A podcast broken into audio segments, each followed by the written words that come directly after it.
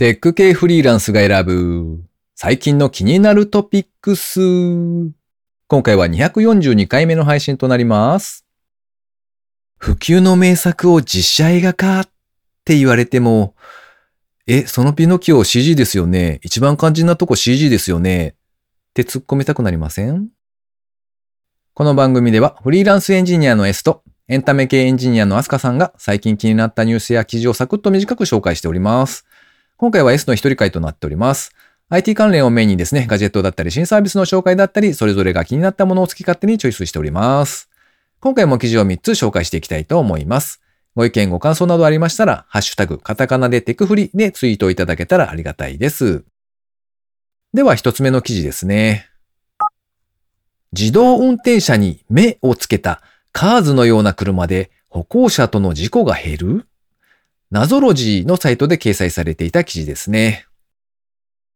自動運転技術が進歩していく中で課題となっているのが歩行者との意思疎通の難しさだそうです。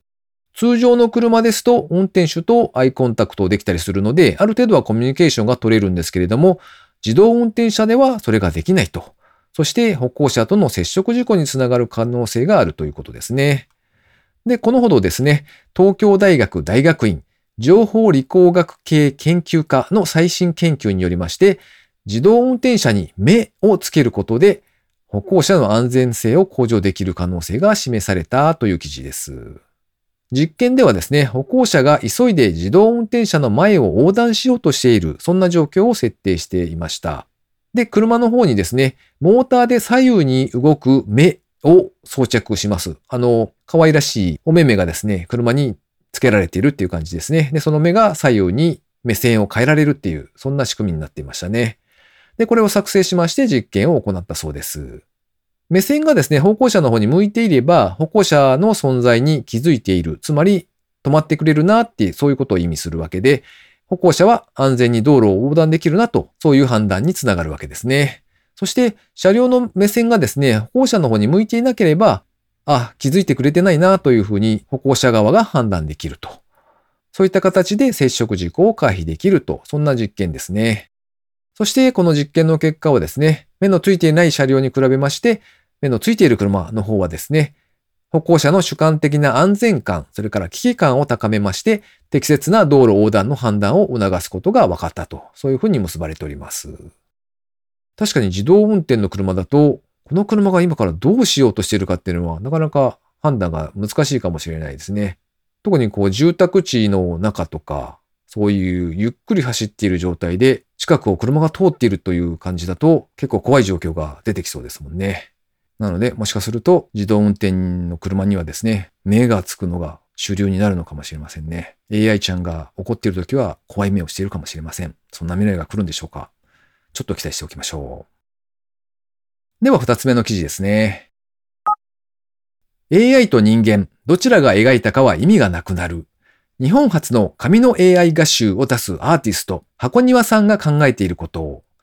テクノエッジのサイトで掲載されていた記事ですね。アーティストの箱庭さんですね。852話、数字で852で漢字で話、852話と書いて箱庭と読むそうですけれども、この方が AI と共同で制作した画集、Artificial Images、 Midjourney、Stable Diffusion による AI アートコレクションが9月の23日、インプレス R&D から発売されました。このアーティストの箱庭さんへのインタビュー記事ですね。まあ、昨今、すごく流行っておりますけれども、 Midjourney とか Stable Diffusion という言葉さえ用意してあげれば、誰にでも完成度の高い絵を描いてしまうと。そんな AI 絵画ですね。それになぜイラストレーターが積極的に取り組むのかという著者へのインタビュー記事となっております。この箱庭さんはですね、プロのイラストレーターもしくはデザイナーとして活動していらっしゃいまして、そんな著者の方からのですね、ポジティブな考え方を提示する、そういった内容になっておりますね。まあ、インタビュー記事の中のフレーズでですね、印象的だったのが、以前は肖像画だったものが写真に置き換わっていったように、新しいツールの一つとして取り入れていけばいい。そんな風におっしゃっておりました。まあ、確かに写真が発明された時のその絵を描いていた方々の状況みたいな、そういった時代と重なるところがあるかもしれませんね。では最後3つ目の記事ですね。元 DNA 人事本部長が開発、有名企業のエンジニアの年収データを可視化するサービス、給与情報の非対称性解消へ。ダイヤモンドシグナルのサイトで掲載されていた記事ですね。株式会社プロジェクトコンプが2021年9月に正式公開したプロジェクトコンプはエンジニアに特化した給与データベースだそうです。ユーザーから登録された給与データをプロジェクトコンプが会社や職種などの項目で集計しまして、統計情報を作成してサイト上で提供しています。ユーザーはですね、このサービスを活用しまして、企業別とか職種別、もしくはスキル別、社会人歴別など様々な切り口で年収データを閲覧したり、自身の情報と照らし合わせまして、自分の年収位置を把握できるということだそうですね。個人から情報を収集し、統計化したものをデータベースとして公開する。これによりまして、給与情報を透明化して民主化していくと。そういった考えのもとですね、2020年10月にベータ版として公開したそうです。ベータ版リリースから3日で登録数は500人に到達。今後はですね、新サービスとして給与相場を踏まえた評価制度設計や、もしくは適切な評価査定を支援する企業向けのサースも展開していく計画だそうです。こちらのプロジェクトコンプのサイトですね、実際に無料登録してみました。そしてデータを見てみたんですけれども、なかなか生々しくてですね、とても参考になりましたね。はい。あの、例えばなんですけれども、みんなが気になる Google さん、Google 合同会社さんですね。こちらの例でいきますと、登録されているデータ数が25件、平均年収が2080万円、中央値で2240万円と出ておりましたよ。うーん、ため息。ということで今回紹介する記事は以上となります。続きまして番組にいただいたコメント紹介のコーナーですね。まずは、はじめ浜田さん。いつもありがとうございます。239回拝聴 T シャツトリニティで敬老の日スペシャルセールというのをやってますね。9月20日までとのこと。S さん、ペチパー T シャツ間に合いますよ。とコメントいただきました。はい、こちらはあれですね。ペチパーの T シャツデザインを作ったのはいいが、セールに間に合わなくてですね、一瞬諦めかけたみたいなことを言ったので、浜さんが応援してくださっているという、そんなコメントですね。ありがとうございます。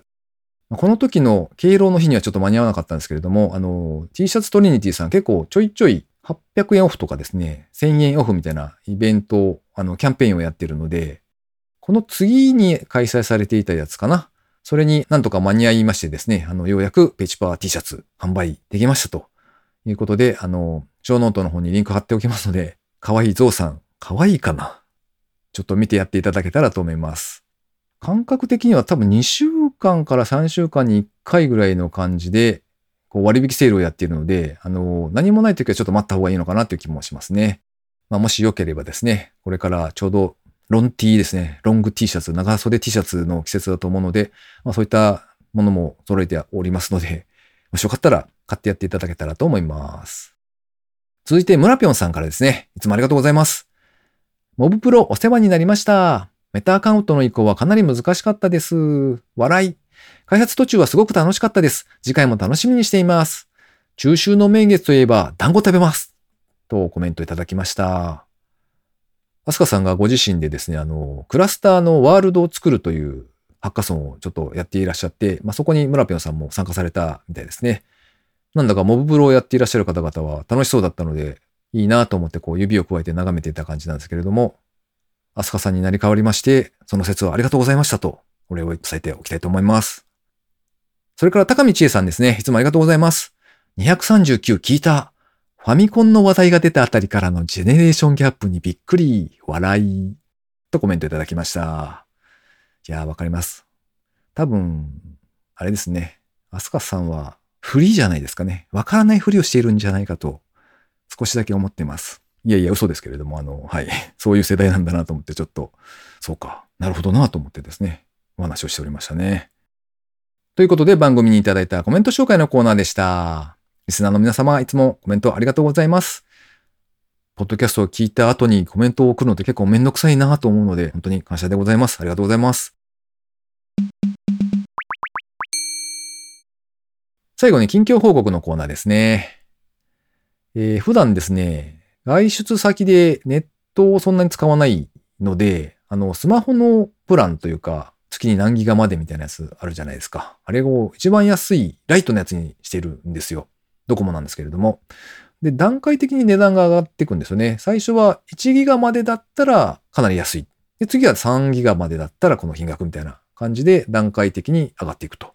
いう形なので、できれば月に1ギガで抑えたいという、そういうせこい人なんですね。まあ、多くても3ギガは超えたくないと。そんな感じなんですよ。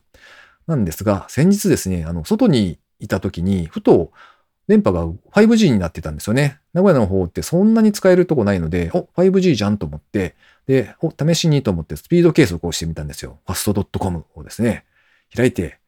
で、計測をしてみたらですね、わあ、5G 早えな500メガ BPS 出てるわと思って喜んでたんですけれども、気がついたら、あっという間に1.5ギガぐらい消費してたみたいでですね、あの、速攻であの低速モードに切り替えらまして、がっかりでした。もう見ない。あそこのサイトもう見ない。